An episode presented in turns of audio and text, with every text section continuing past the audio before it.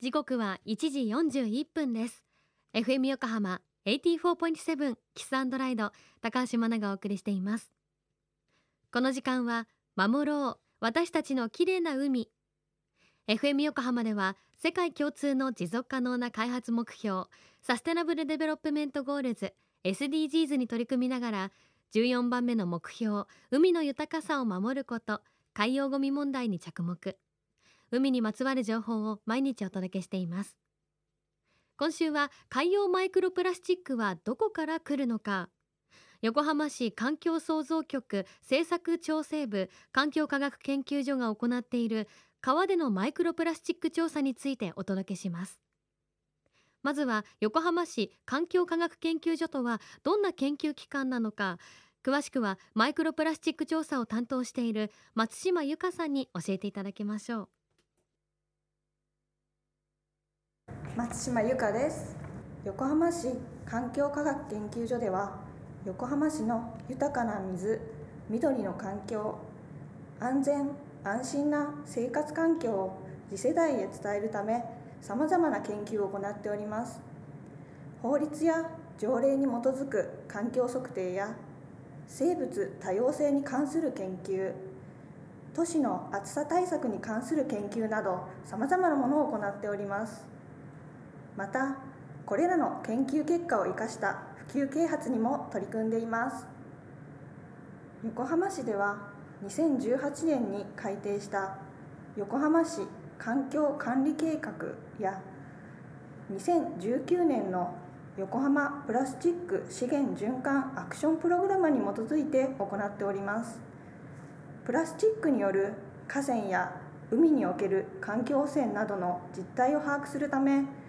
マイクロプラスチックの調査研究やその結果を生かした普及啓発に取り組んでいます。これまでの調査はさまざまなところに掲載しております。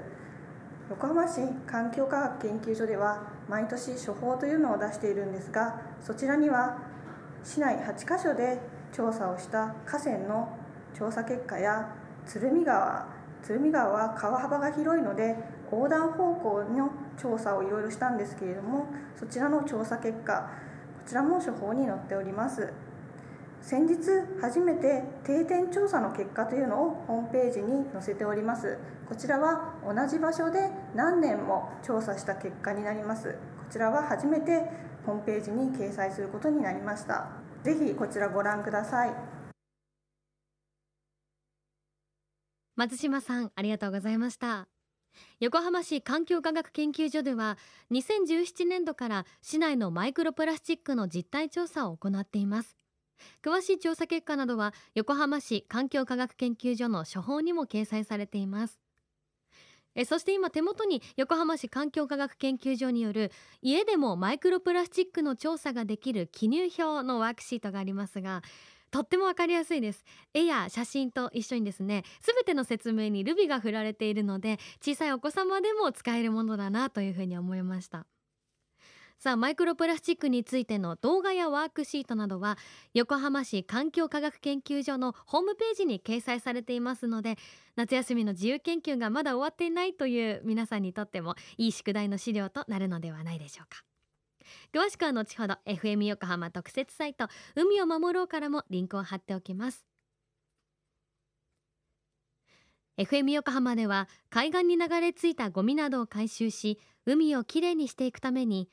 神奈川守ろう私たちのきれいな海実行委員会として県内の湘南ビーチ FM レディオ湘南 FM 湘南ナパサ FM 小田原のコミュニティ FM 各局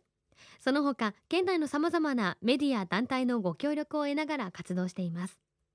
また日本財団の海と日本プロジェクトの推進パートナーでもあります。FM 横浜守ろう。私たちの綺麗な海チェンジフォーザブルー。